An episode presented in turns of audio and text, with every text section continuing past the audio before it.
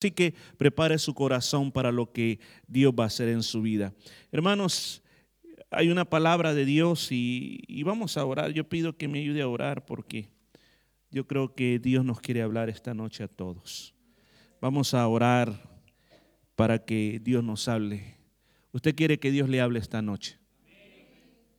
Yo también. Vamos a orar. Padre, en esta hora yo te pido que nos hables por tu palabra. Señor, yo vengo aquí a este lugar con temor, con temblor, con nerviosismo, pues sé que tu palabra es algo grande, sagrado, y que las oportunidades que tengo, Señor, son un privilegio y la oportunidad de entregar un mensaje que venga de ti, Espíritu Santo, y que no venga de mí. Espíritu Santo, yo te ruego Habla a tu pueblo, inspírame palabras preciosas, advierte, exhorta, anima, refuerza a tu pueblo con palabras que lo fortifiquen, Señor. Yo reprendo todo espíritu de cansancio, todo espíritu que pueda cerrar el entendimiento. Abre los ojos de nuestro entendimiento, abre nuestros oídos. Espíritu Santo, habla al corazón esta noche. Padre, en el nombre poderoso de Jesucristo. Amén y amén. Yo quiero predicarte una palabra esta noche que le he puesto por nombre lugares estratégicos. Durante la Segunda Guerra Mundial se comenzó a armar una estrategia cómo invadir la Alemania nazi. Por cierto, este próximo mes, mes de junio, se va a estar celebrando un aniversario más de eso. No hallaban cómo entrar e invadir todo el imperio alemán que se había formado en esa época. Entonces buscaron estratégicamente playas donde el ejército pudiera desembarcar los soldados, el equipo que necesitaban para comenzar la invasión de Europa. Sin esos lugares estratégicos, sin esas playas estratégicas, la invasión de Europa no se había podido llevar a cabo. Se necesitaban lugares estratégicos. Actualmente en Israel hay un lugar que se llama los Altos del Golán.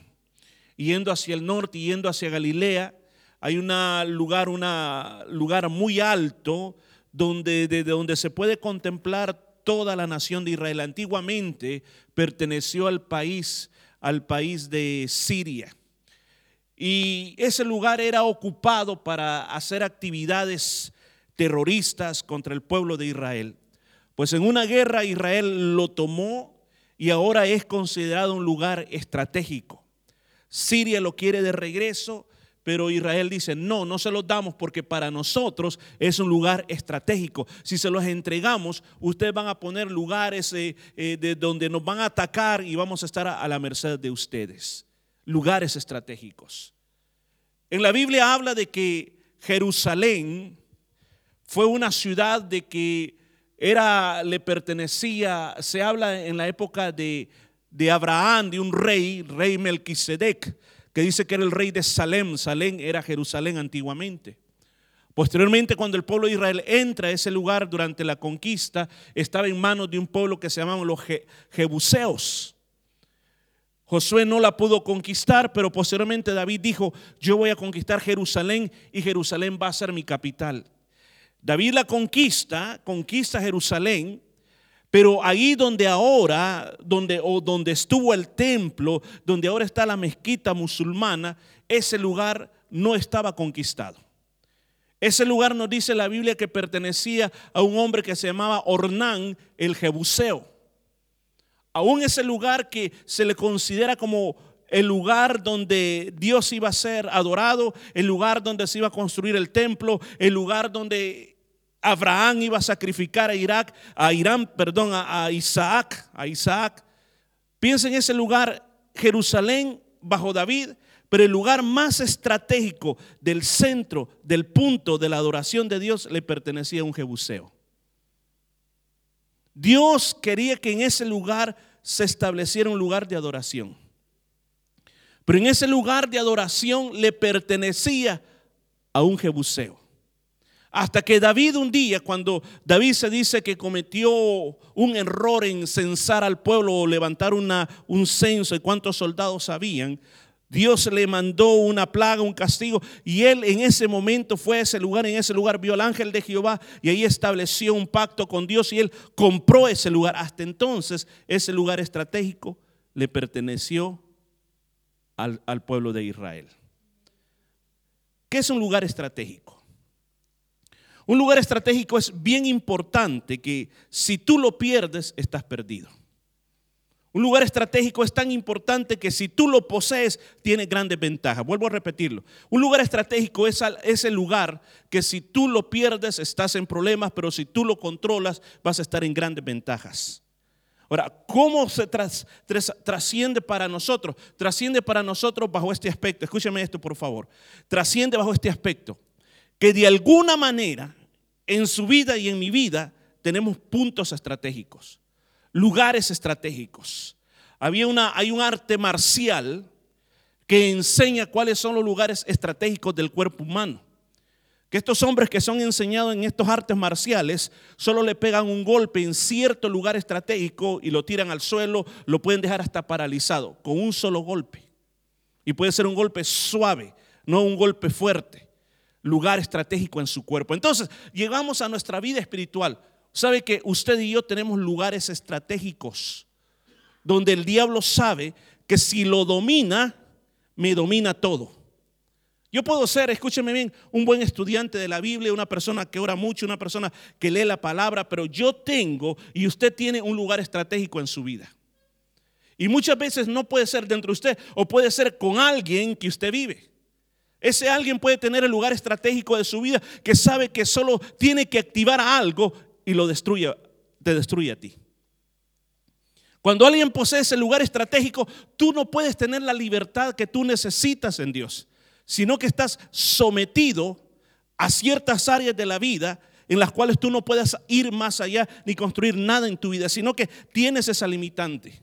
Que tú puedes comenzar a crecer en Dios, a crecer, a crecer, a crecer, a crecer, pero de repente, de repente encuentras que el que domina tu lugar estratégico te echa como zancadilla y de repente todo lo que comenzaste a construir se va para abajo y tienes que volver de nuevo a empezar. digo, muchas veces es otra persona, pero muchas veces somos nosotros. Hay algo dentro de nosotros que no lo hemos dominado, no hemos tomado la autoridad, no hemos tomado el control de ese lugar estratégico, sino que desde ahí surgen las grandes derrotas de nuestra vida. Y muchas veces, escucha eso, muchas veces lo sabemos, pero no hacemos nada al respecto. Otras veces no lo sabemos, ignoramos completamente hasta que Dios nos ilumina. Y otras veces, escúcheme bien, sabemos la estrategia fuerte, poderosa que hay en nuestra vida, pero no la usamos. A veces la usamos, pero a veces no la usamos. Esperamos hasta que nos pase algo difícil, algo terrible en la vida para reaccionar y ocupar nuestros lugares de estrategia en la vida. Yo este día quiero traerte una palabra que de verdad te digo esto, Dios me lo reveló a mí personalmente, estando en el lugar secreto de Dios, estando buscándole, pidiendo palabra al Señor. Eh, hace unos meses atrás me puso esta palabra. Nehemías capítulo 13, versículo 4. Vamos a leer esta palabra. Nehemías capítulo 13, versículo 4. Gloria a Dios, 13, 4, Nehemías. Yo se lo leo, dice, y antes de esto, el sacerdote Eliasiv, Eliasiv, siendo jefe de la cámara de la casa de nuestro Dios, había emparentado con Tobías. Escuche bien esos nombres. Eliasiv y Tobías.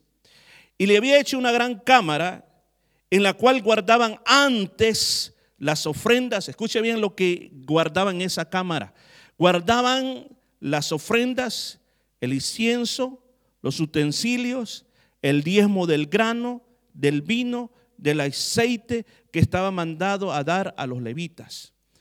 Y a los cantores y a los porteros y la ofrenda de los sacerdotes.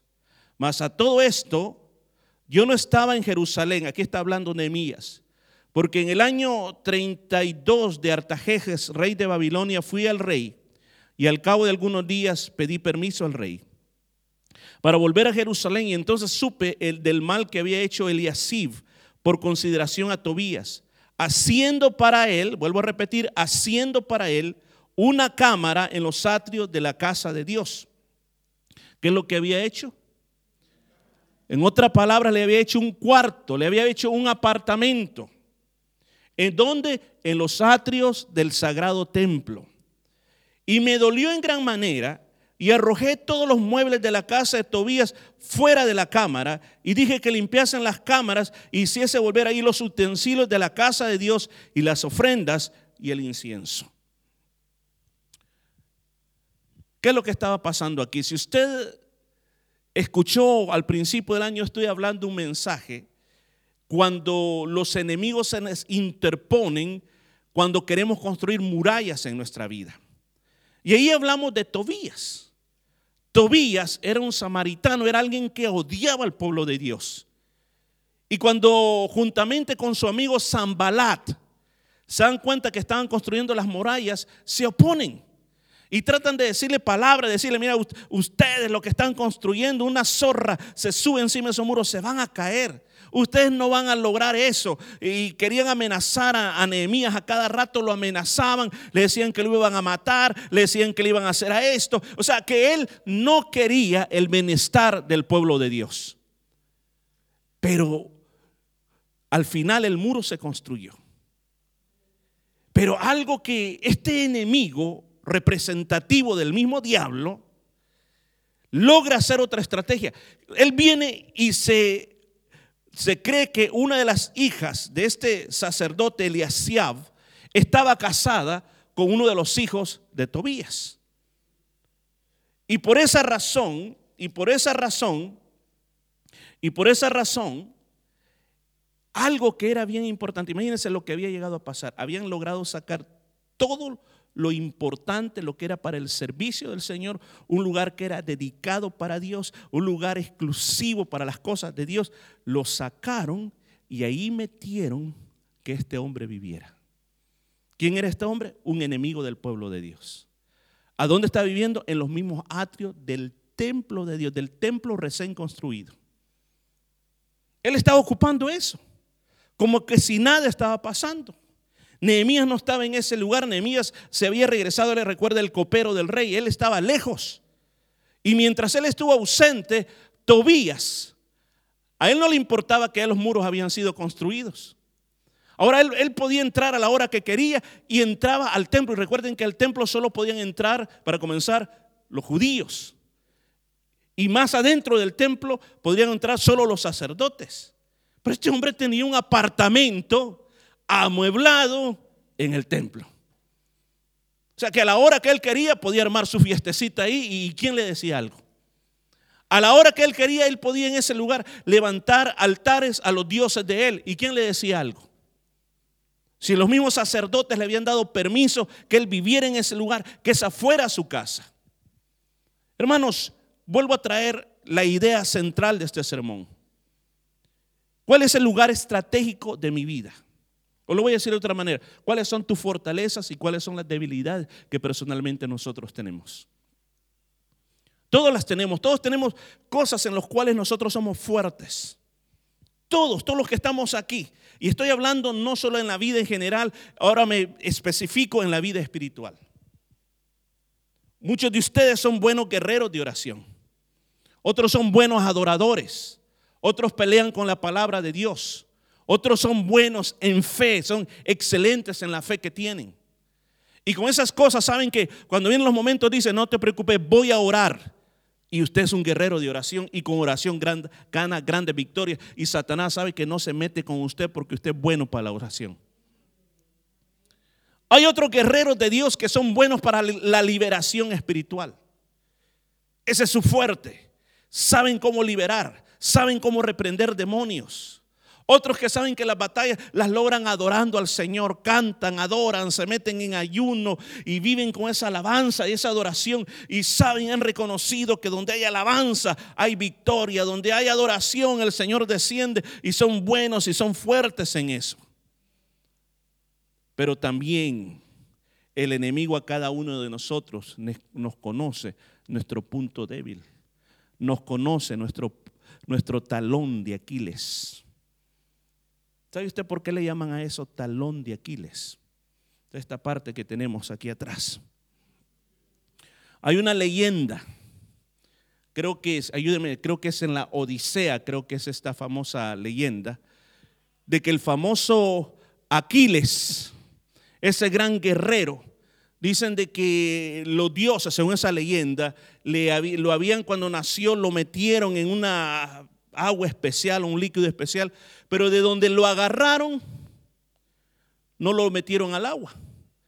O sea, de donde lo agarraron, parece que lo agarraron de aquí, de aquí atrás, lo agarraron y lo metieron. Y entonces le tiraban las flechas, le caían y le rebotaban. Y decían, este nunca lo vamos a poder matar.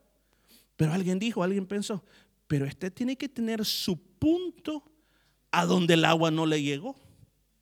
Tiene que tener su punto débil. Y dice que creo que fue Héctor, el otro de la historia, que le vio el punto débil, le disparó la flecha exactamente ahí y lo mató. Es una, una como le, llaman, tragedia, es tragedia o de las del griegas. Y yo lo traigo ahora porque de alguna manera todos nosotros tenemos un punto débil. Todos nosotros tenemos un punto débil. Por favor, présteme atención aquí, no me distraiga. Todos tenemos un punto débil en la vida. Actualmente, en este preciso momento, tú tienes un punto débil. Un punto donde sabe, sabe el enemigo que solo te hace así, ¡pum! Y te destruye todo.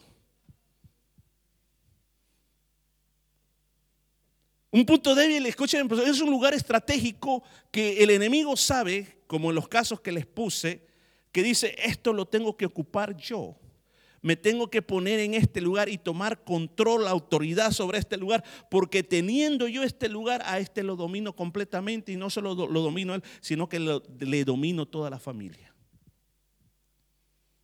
Y vuelvo a repetir, y voy a hacer énfasis, voy a hacer una vez más a repetirlo. El problema es que muchos sabemos que está mal, pero no hacemos nada al respecto. Amamos, escúchame, amamos, nos parecemos al sacerdote Eliasib Eliasib, que estamos de acuerdo con eso. Y somos permisivos en darle al enemigo la oportunidad que él opere como quiera y cuando quiera. Y vivimos de esa manera. Ahora, ¿cuál va a ser el problema? El problema es que yo nunca voy a alcanzar la madurez en mi vida cristiana. Y escúcheme en esto. Si usted tiene una misión siendo cristiano, es esta. La misión suya no es venir a las diferentes reuniones a cantar y a escuchar palabras. La misión de cada uno de ustedes o el propósito de cada uno de nosotros es madurar. Amén. Imagínese Nathan. Usted lo quisiera tener así por los próximos 20 años. ¿Verdad que es lindo? Es lindo cuando los niños están así, que usted los puede, les puede decir, porque hoy usted mira a Jonathan y dice, ay, me acuerdo cuando lo tenía así en mis manitas y ahora ya no se puede. Pero por más que uno ame a los niños, uno quiere que los niños maduren. Porque uno dice, yo, yo no voy a estar aquí. Un día yo me voy a ir de esta tierra y, si este niño no, no, no o este muchacho no ha estudiado, no se vale por sí mismo, pobrecito, ¿qué voy a hacer? Entonces a uno, cuando ya mira a los hijos que ya crecieron, que se casaron, que trabajan, entonces uno dice, vaya, ya, ya, ya me puedo ir, dice uno. Entonces lo mismo. Usted viene a las iglesias y el Señor ordenó que la iglesia existiera para que nosotros, los pastores, los maestros, los apóstoles, los evangelistas, los profetas, pudiéramos desarrollar en el pueblo madurez. Pero la madurez no se alcanza si hay cosas en nuestra vida que nosotros no luchamos contra ellas. Y usted puede identificar esta noche cuáles son los lugares estratégicos de tu vida. Y cuando uno identifica, cuando uno se ha dado cuenta, hay que tomar acción. Ningún israelita, ningún judío se atrevió a tomar acción. Ellos llegaban al templo, el templo era el templo donde todo el mundo iba a adorar. Y los atrios era el lugar donde el pueblo se reunía para adorar a Dios. Y todo el mundo se da cuenta que este famoso enemigo samaritano idólatra tenía un apartamento en el templo de Dios. Y sabían que ahora no sé a dónde estaban metiendo las ofrendas, a dónde estaban metiendo los diezmos, a dónde estaban el lugar correcto de las cosas correctas. Habían ido a parar a saber a dónde. Y estaba siendo usado por otra cosa. Escúchame bien esto. Oiga, esto, yo te lo digo en el nombre de Jesús y como revelación del Espíritu Santo. Y el día que yo estaba estudiando eso, el Señor me habló así. Dice, en esos lugares estratégicos del corazón de mi pueblo, es el lugar donde yo lo bendigo. Escúchame bien, hablando de todo lo que está ahí, escúchame bien todo lo que había ahí. Ofrendas, incienso, utensilios, diezmo del grano, del vino, del aceite, que era para la provisión de los levitas. Para eso era eso. ¿Qué es lo que Dios, escúchame, qué es lo que Dios nos ha dado? Dios nos da salud. ¿Qué más? Favor, provisiones. Nos da gozo, nos da paz, nos sostiene. Ahora, todo eso que Dios nos da, necesitamos un lugar donde guardarlo. Pastor, ¿cómo es eso? Mire, yo le voy a decir una cosa. Todas las palabras, las promesas que Dios me ha dado en mi vida están guardadas en un lugar. David decía, en mi corazón he guardado tus leyes. Yo he guardado todas esas promesas, las tengo guardadas en ese lugar de mi vida. Entonces, cuando vienen los malos momentos en mi vida, las promesas comienzan a fluir desde ese lugar hacia mi entendimiento. Y entonces yo recuerdo que cuando estoy enfermo, tengo a Rafa Elohim o Rafael, mi sanador. Cuando necesito provisión, las promesas me recuerdan, salen de ahí y me dice, hey, yo te voy a proveer, yo no te voy a dejar nunca, yo te voy a sostener. De ese lugar estratégico comienza a surgir toda la provisión que yo necesito para mi vida. Pero si ese lugar está ocupado por un Tobías, con todos sus muebles, con toda su idolatría, con toda su abominación, no hay lugar donde guardar las promesas de Dios. No hay, no hay lugar donde guardar el favor de Dios. ¿Usted cree que es algo que va a venir? Usted dice, oh, las promesas de Dios es algo que yo levanto mi mano ay, qué linda las promesas. No, tienen que estar guardadas, dice, en tu corazón. Y tu corazón es mente, emociones, voluntad. Tú tienes ese lugar donde Dios está guardando las provisiones, las bendiciones que van a surgir en el momento adecuado cuando más las necesites. Pero el diablo dice, a él le interesa que un cristiano ande ese lugar de la provisión siendo ocupado por otras cosas. Eso le conviene. Porque entonces no vamos a ser capaces de retener lo que Dios nos ha dicho. Vamos a hacer como cuando el Señor lo explicó de otra manera. Cuando él dijo que está el campo y la semilla se tira y mucha de la semilla cae, una de las semillas cayó en el camino. ¿Y qué pasó cuando cayó en el camino? Los pajaritos vinieron y se la comieron. Entonces, ¿qué pasó con la palabra? No hubo nada. No hubo ninguna plantita, no hubo raíces, no hubo nada. El pajarito se la comió y se la llevó. Y le digo, eso es lo que pasa en el mundo cristiano de nuestra época. Venimos a las iglesias y el Señor nos da bendiciones, nos bendice a través de cultos tremendos como esta noche, como el miércoles, nos da palabra, oímos palabra en nuestra casa, leemos la Biblia, el Señor nos habla, nos bendice, pero somos, escúchame como un saco roto entra y sale, entra y sale. Y pasamos 25, 30 años siendo cristianos y no maduramos, no avanzamos, nunca hemos disfrutado una sanidad, nunca hemos visto una provisión, nunca hemos visto algo nuevo en nuestra vida. Estamos vacíos como el primer día que nos convertimos. Porque nuestro lugar de provisión, nuestra bodega, donde las bendiciones de Dios deberían de estar, no están. ¿Qué es lo que llega a pasar? Muchos cristianos que vienen a, las iglesias diciendo, oh, pastor, bendígame, bendígame, bendígame, ponga la mano, únjame, deme de sus bendiciones. Grupo de música, por favor, canten más, canten más, canten más. Yo necesito bendición, necesito bendición. Andamos sedientos como en un desierto. Y eso no es todo. La siguiente parte es que comenzamos a querer lo del mundo. Comenzamos a querer llenarnos de las cosas del mundo, eh, los placeres del mundo, los engaños del mundo y comenzamos a tener cristianos que están aquí adentro, pero están muertos, más vivos para el mundo. Porque nuestro lugar estratégico, nuestro lugar donde los depósitos de las bendiciones de Dios que el Señor apartó, como dice el libro de Efesios, que el Señor los bendijo en los lugares celestiales desde antes de la fundación del mundo. Lo que Dios me iba a dar a mí, Él lo escogió desde antes de la fundación del mundo. Y cuando yo vine y ahora estoy aquí, en ese lugar estratégico, Dios me dice, yo te he puesto todo lo que tú vas a necesitar mientras estés en esta tierra. Yo te voy a ir llenando, te voy a ir llenando, te voy a ir llenando, te voy a ir llenando para que no te falte mi provisión. Tenemos que pensar seriamente. ¿Cómo está ese lugar estratégico de nuestra vida? ¿Cómo está organizado en este momento? Usted y yo sabemos, y el Espíritu Santo sé que te está revelando aquí entre líneas qué es, qué situación es la que en este momento no te deja guardar, no te deja tener esa provisión de Dios en tu vida.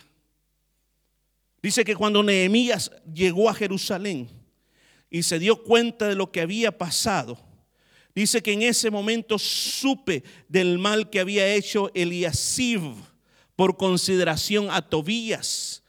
Dice, haciendo para él una cama en los atrios de la casa de Dios y me dolió en gran manera. Escuchó lo primero que hace Nehemías. Primero, él tiene una emoción llena de una pasión santa y me dolió en gran manera.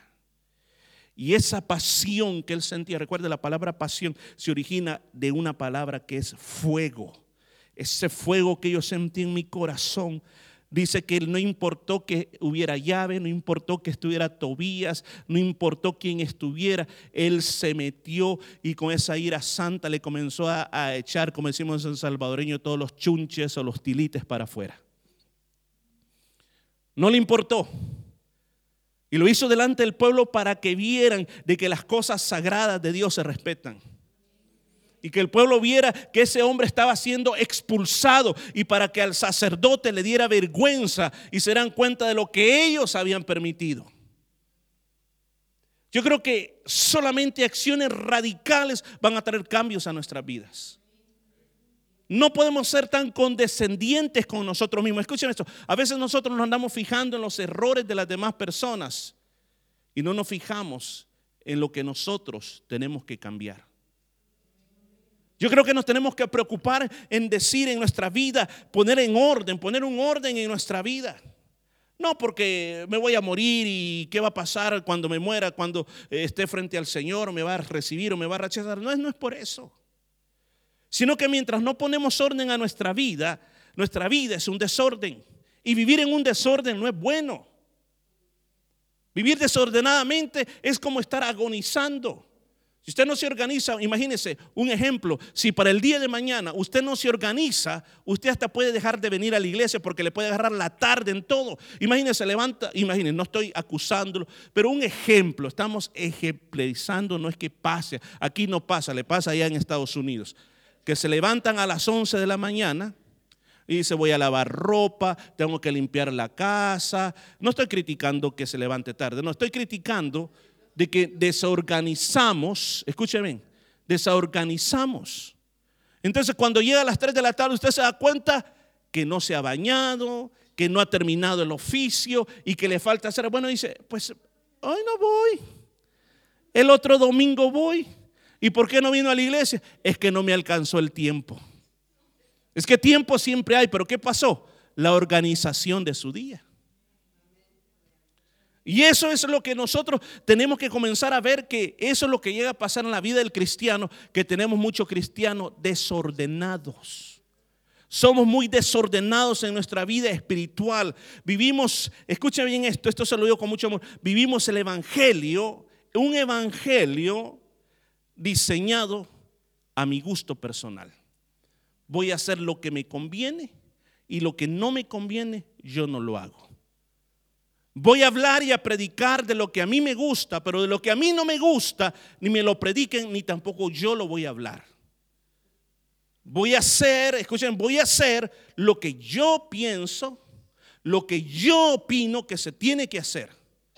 Pero hay cosas que yo pienso, que yo opino, que yo ni las voy a tocar en la Biblia. Y vivimos de esa manera. Vivimos de una manera que cualquier cosa pasa en nuestras vidas. El problema es que cuando una iglesia vive de esa manera, es una iglesia que no es fuerte. No es fuerte. Usted entra a un cuarto desordenado, usted hasta se puede caer.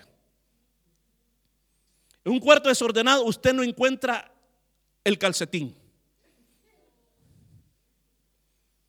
Usted comienza a arreglar su cuarto y de repente va a encontrar, ve, aquí está la televisión que se me había perdido. Porque por el desorden que hay en nuestra vida y de la misma manera, de la misma manera, yo predico en este lugar, primero porque es un privilegio que Dios me ha dado y porque amo predicarles a ustedes. Pero en segundo lugar hay una responsabilidad de poder prepararlo a usted espiritualmente para el encuentro con el Señor. Y para que día a día nosotros vivamos preparados como creyentes en Cristo Jesús. Por eso este día, este mensaje llama a poder tomar acciones, poder sentir ese dolor que sintió Nehemías, porque el gran problema es que no sentimos dolor por el estilo de vida que llevamos. Sentimos dolor. Cuando yo comienzo a ver que un cristiano va en retroceso.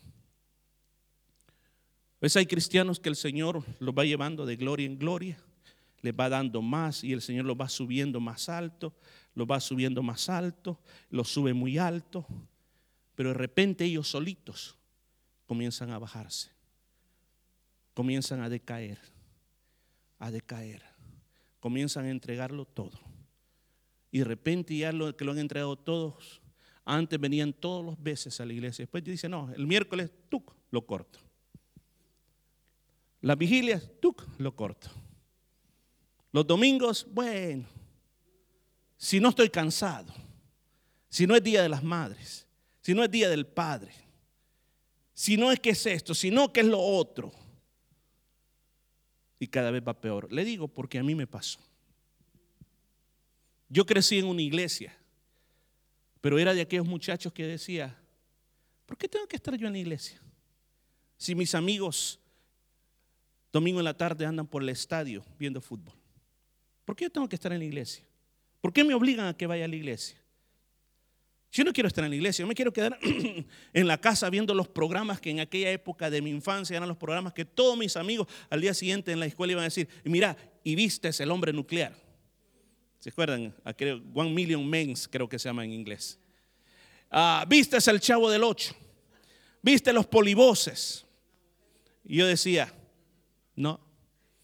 ¿Por qué? Porque era prohibido que yo estuviera en la casa. Váyase para la iglesia, váyase para la iglesia, váyase para la iglesia. Aquí no lo queremos. Iglesia, iglesia, iglesia, iglesia. Todo el tiempo iglesia.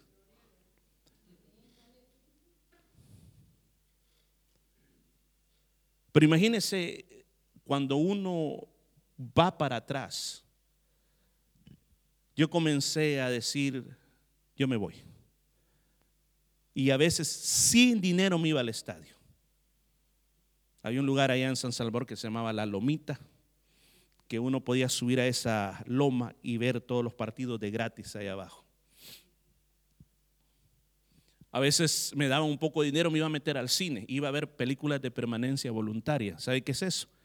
De que eran dos películas, termina, comienza otra, termina, vuelve a comenzar, termina, vuelve a comenzar, termina. Y si usted quiere puede estar ocho horas en el cine. y a veces hasta me quedaba dormido.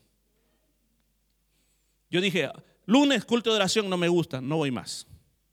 Martes, el día de las señoras, ah, menos, esas señoras me aburren, no, no voy más. Miércoles, la doctrina, ah, menos. Jueves creo que no había, no sé qué había. Viernes los caballeros, la sociedad de caballeros, ¿para qué voy a ir? Sábado el jóvenes, ahí sí me interesa, los jóvenes sí voy a ir, ese es mi culto. Y así fui cortando hasta que desaparecí de la iglesia completamente. En retroceso, en retroceso, en retroceso. Y yo creo que si yo hubiera permanecido, hubiera avanzado más en Dios. Pero yo me detuve por largo tiempo porque no cuidé lo que Dios me había dado. Yo este día, yo, esta noche yo te quiero invitar a, tomar decisiones como la que tomó Nehemías. Dijo, yo le voy a tirar todos los muebles para afuera. Ah, no, no, yo, yo, estoy, yo me doy cuenta de que yo necesito un cambio en mi vida. Yo me doy cuenta de que esto no es algo que esto, como esta forma que ustedes le dan como una encuesta y le dice, ¿qué le gusta a usted de esto? Usted dice, esto me gusta, esto me gusta, esto me gusta, esto no, esto no me gusta. El Evangelio no es lo que a ti te gusta, el Evangelio es lo que el Señor dice que tú tienes que hacer. Y lo que Él ordena, yo tengo que obedecerlo, me guste o no me guste. Si usted lo ha leído en la Biblia, lo ha entendido claramente en la Biblia, ¿qué espera para hacerlo? que baje un ángel del cielo, que lo agarre del pelo y lo levante y lo sacuda, obedece la palabra. ¿Qué estamos esperando? Yo creo que la mayor condenación que va a haber es para aquel que sabiendo hacer las cosas no las hace. Aquel que por ignorante no las hizo, el Señor va a saber cómo va a tratar con él. Pero el que sabía hacer las cosas y no las hizo, por X, Y o Z razón, es más grande la culpa. Lugares estratégicos. Que el Señor te está diciendo esta noche, tenemos que hacer limpieza en ese lugar de las bodegas de nuestra bendición personal. El Señor quiere ponerte ahí el aceite del Espíritu Santo. Somos templo y morada del Espíritu Santo, amén. Pero en el templo, recuerden, decimos que somos un templo del Señor. En el templo habían habitaciones donde se guardaban todas estas cosas. Y si tú eres templo, tienes que tener un lugar donde el Señor quiere guardar las bendiciones. Míreme estas manos. Aquí yo no tengo ninguna bendición para usted. Muchos miran a los predicadores y a los pastores. Ay, ay, ay, ore por mí, póngame la mano, que fluya el poder de Dios.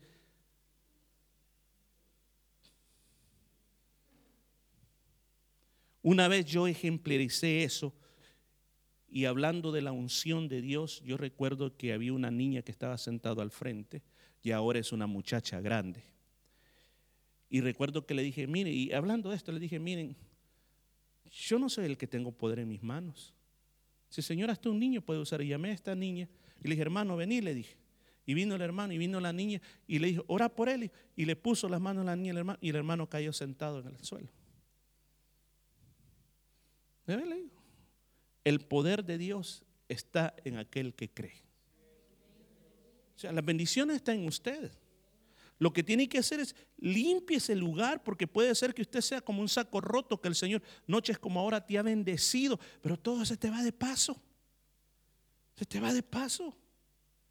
Yo recuerdo una vez había venido a predicar Esteban San Martín y nosotros habíamos comprado un carro para la iglesia y, y al principio, fíjense cómo las cosas, yo pensaba que el carro era económico porque la aguja casi dos semanas y no se movió del lugar. Y yo dije, wow, este carro sí que es súper económico.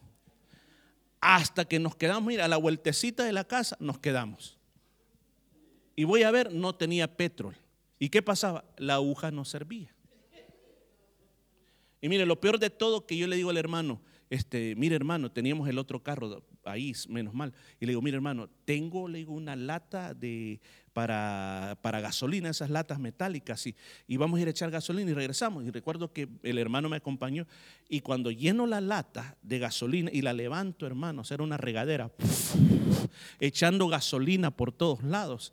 Y le digo al hombre de la gasolinera, regáleme una bolsa plástica. Me una bolsa plástica se te va a deshacerme. ¿Y qué le puedo poner? Compré, me recuerdo que compramos de los tres, como tres diarios del día domingo, así de grueso, los pusimos abajo y apenas logré traer un poquitito de gasolina. Y con ese poquitito de gasolina, por lo menos lo tratamos de arrancar. No lo pudimos arrancar. Ahí lo dejamos, dijimos después del culto, vamos a ver cómo movemos ese carro. Pues como esa lata de gasolina a veces en nuestra vida. Ahí estaba la lata tirada, mojosa, pero hasta el día que decidí usarla, me di cuenta que tenía hoyos por todos lados. Así puede ser tu vida. Dios te ha querido bendecir de multimaneras y te ha llenado de bendiciones, vienes a los cultos, aleluya, gloria a Dios, se sintió la presencia de Dios, amén. Pero cuando sales de aquí, espiritualmente hablando, vas, se te va saliendo todo. Cuando llegas a la casa ya no llevas nada. Después viene, Señor, quiero más. Pues sí, porque se te fue. ¿Por qué es que te va el gozo? ¿Por qué es que te va la paz? Porque no captas nada. No la, no la agarras, no te empapas, no dejas que la unción de Dios genere algo en ti, sino que solo así como entró se fue. Yo creo que tenemos que arreglar ese lugar estratégico de nuestra vida. De comenzar a sacar, a sacar, a sacar, a sacar, a sacar esa, esa mesa de la pereza la cama de la rebeldía, por así decirlo. Saquemos todos esos muebles para afuera y comencemos a meter el aceite del Señor, la unción del Espíritu Santo. El vino, el vino representa el gozo del Señor los diezmos, las provisiones de Dios para tu vida. El incienso representa la oración que nosotros elevamos hacia Dios. Los utensilios, que eran los utensilios lo que se ocupaba para servir a Dios. Tu servicio a Dios llega a ponerlo de nuevo a ese lugar. Y si todo eso ha desaparecido, tenés que volverlo a traer otra vez. Y ese malvado Tobías tiene que ser sacado de ahí. Póngase de pie, iglesia. Mire cómo el Señor nos ama, cómo nos habla, cómo habla nuestro corazón. Y esta noche el Señor ha hablado a nuestro corazón. Y esa palabra que el Señor ha dado la tenemos que poner en práctica, la que tenemos que poner en obra, por obra, hermano. Que no solamente sea un mensaje, ay, qué lindo predicó el pastor. A mí no me interesa que me diga qué lindo. Me alegro, sí, me alegro. Como ser humano me alegro. Pero me gusta más ver cambios. Bueno, no yo, el Señor tiene que verlos. Si usted no cambia, pues me siento triste, pero más triste se siente el Señor. Porque es una oportunidad única. Ayúdenme músicos, por favor. Esta es una oportunidad única. Yo no puedo ni asegurar, escuchen, ningún